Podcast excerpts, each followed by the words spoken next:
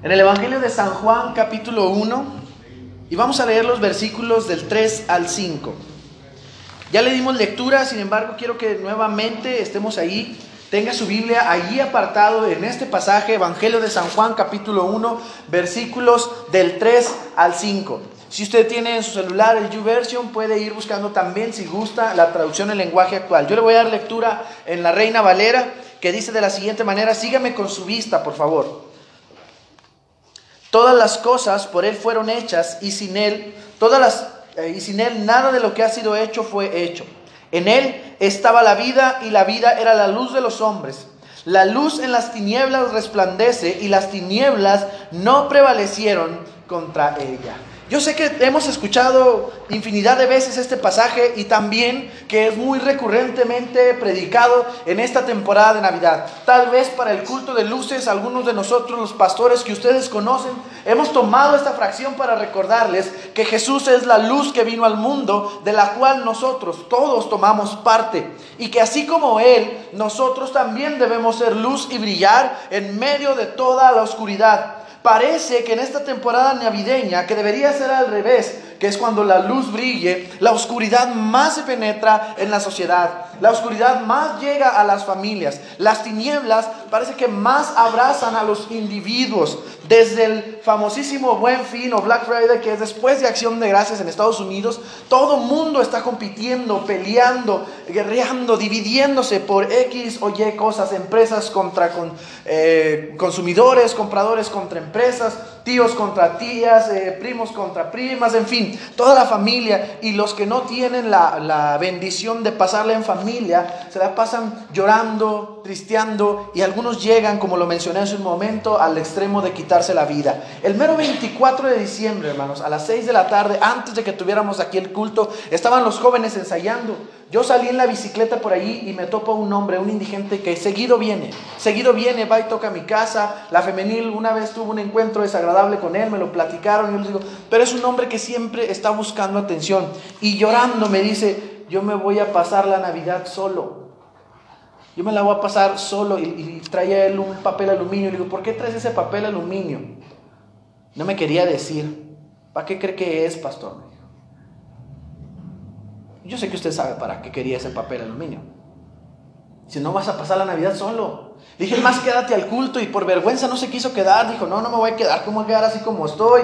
Eh, no, no, tengo deseos. Y estaba yo y le digo, la Navidad, y empecé a platicarle, no debe ser un motivo de tristeza porque la Navidad, aunque se lo celebremos en un solo día, es un acontecimiento increíblemente más viejo de lo que nosotros imaginamos y que perdura por toda la vida. Es todos los días. Nosotros cada domingo celebramos la Navidad al mismo tiempo que la nueva Pascua. Si ustedes recuerdan, el domingo 24 hablábamos y mencionábamos, la Navidad es el primer paso de la nueva Pascua, porque la nueva Pascua se efectúa en la sangre de Jesucristo derramándose en la cruz. Pero no podía o no podría haber sido posible la sangre derramada en la cruz sin Jesús naciendo en el pesebre.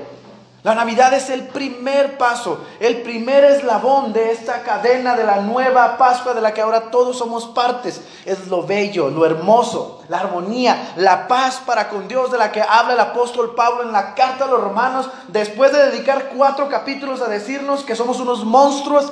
En el capítulo 5 nos dice, hay paz para con Dios por medio de Jesucristo. En este pasaje, hermanos, vamos nosotros a estar meditando cómo va esta paz, cómo va esta luz, o de qué va esa paz que trajo la, la Navidad. Este sermón, hermanos, eh, tomé una fracción del himno al mundo paz y le puse por título, ya tiene luz el corazón.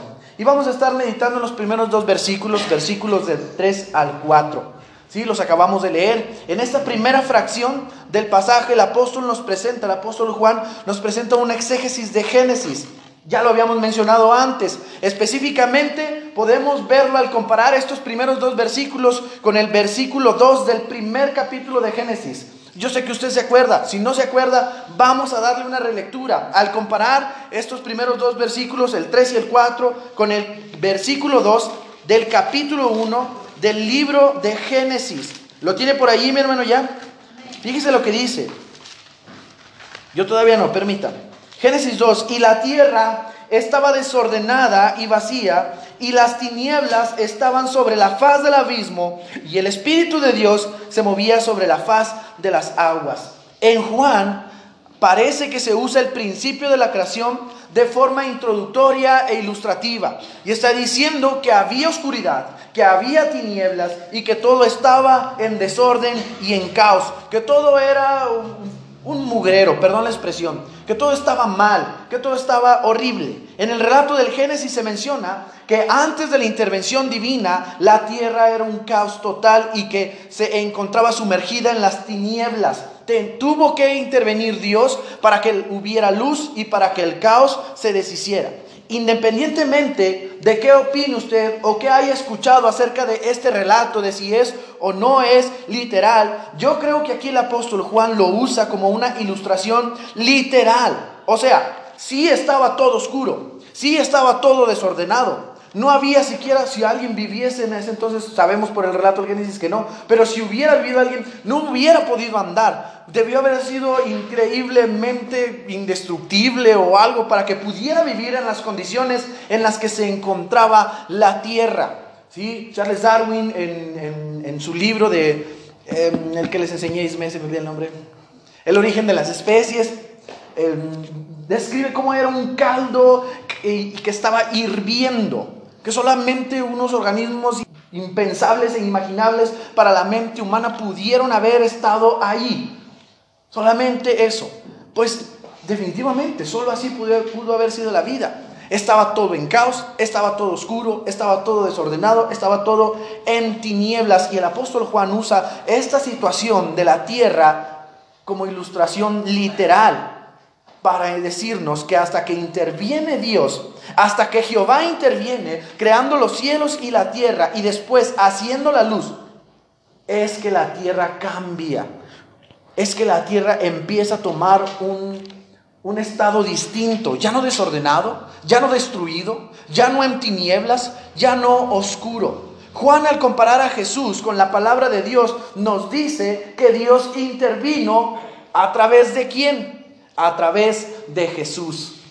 Porque Juan dice que todo fue creado, mencionando al Génesis, por la palabra de Dios. Y luego Juan dice, pero esta palabra de Dios es Jesús. Así es que escuchen esto, les dice Juan.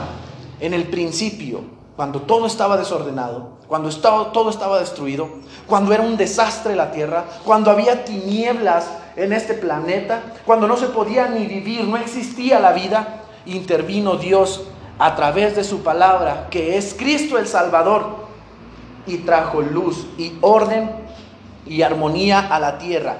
Esto en el principio de la creación. Los primeros dos versículos, 3 y 4, dedican el tiempo para enseñarnos eso. Pero ¿por qué es una ilustración comparativa? Aunque literal. Porque luego Juan toma todo el acontecimiento de la tierra en el principio de la creación y lo compara con nosotros.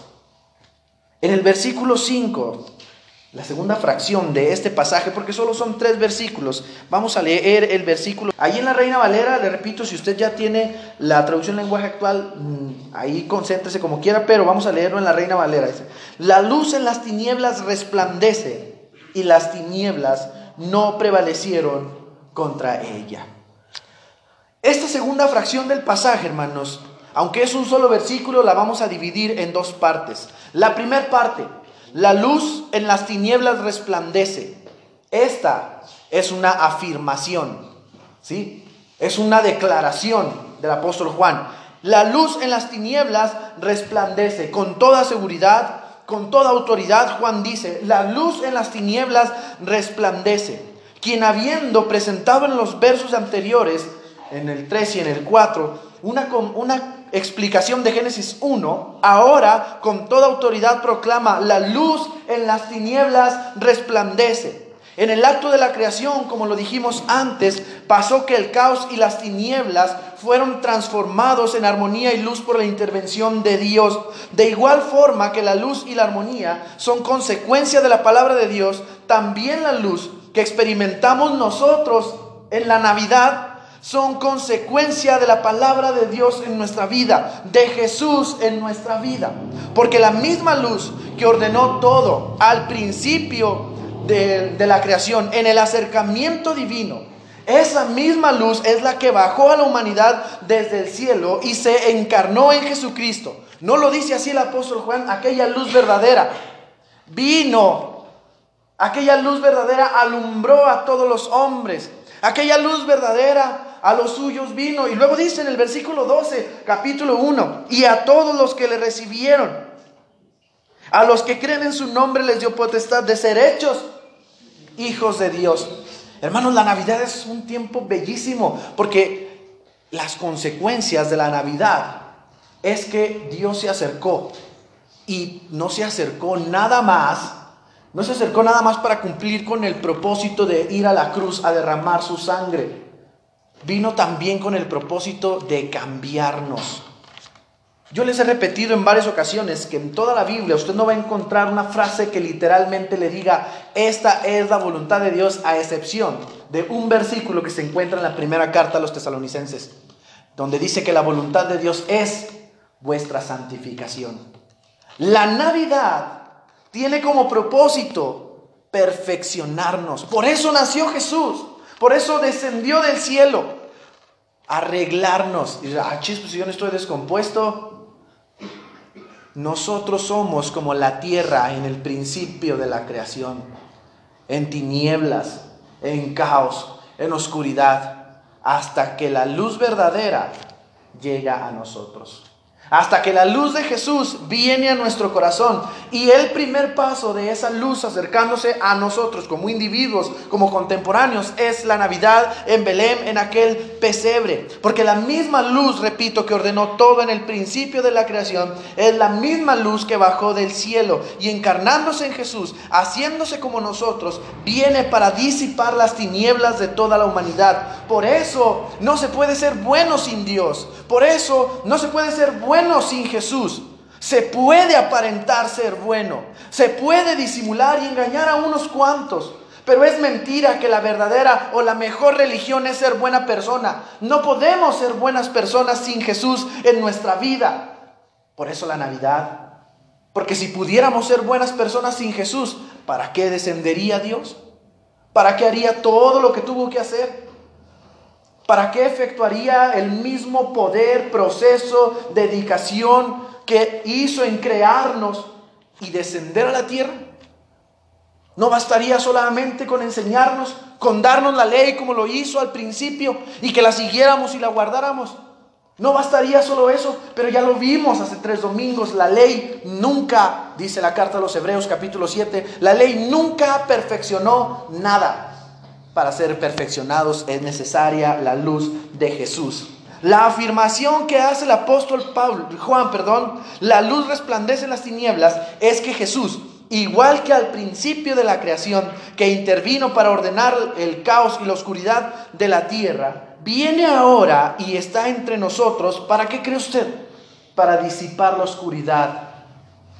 Ahora usted dirá, ah, no, yo no estoy en tinieblas. Vamos a la segunda parte del versículo 5. Segunda parte, las tinieblas no prevalecen contra ella. La traducción en lenguaje actual, por eso le decía que lo tuviera por ahí a la mano, si tiene el YouVersion, dice, nada puede destruirla.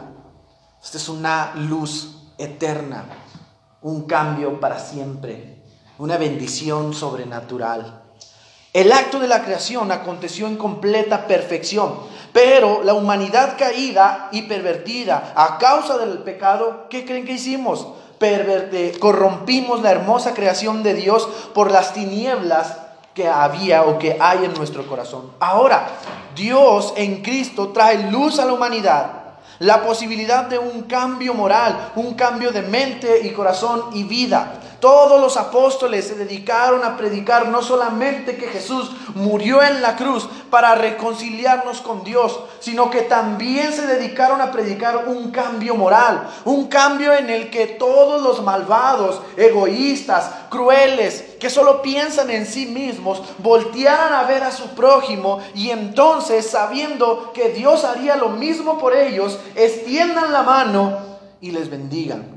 Todos los apóstoles tomaron la enseñanza primaria desde el Antiguo Testamento de perdonar, de reconciliar, de unificar y de vivir en paz y armonía. Aunque la ley nunca pudo conseguir que se perfeccionara la humanidad, la ley tenía como propósito enseñarnos el carácter divino de Dios, al mismo tiempo que enseñarnos el carácter egoísta de nosotros.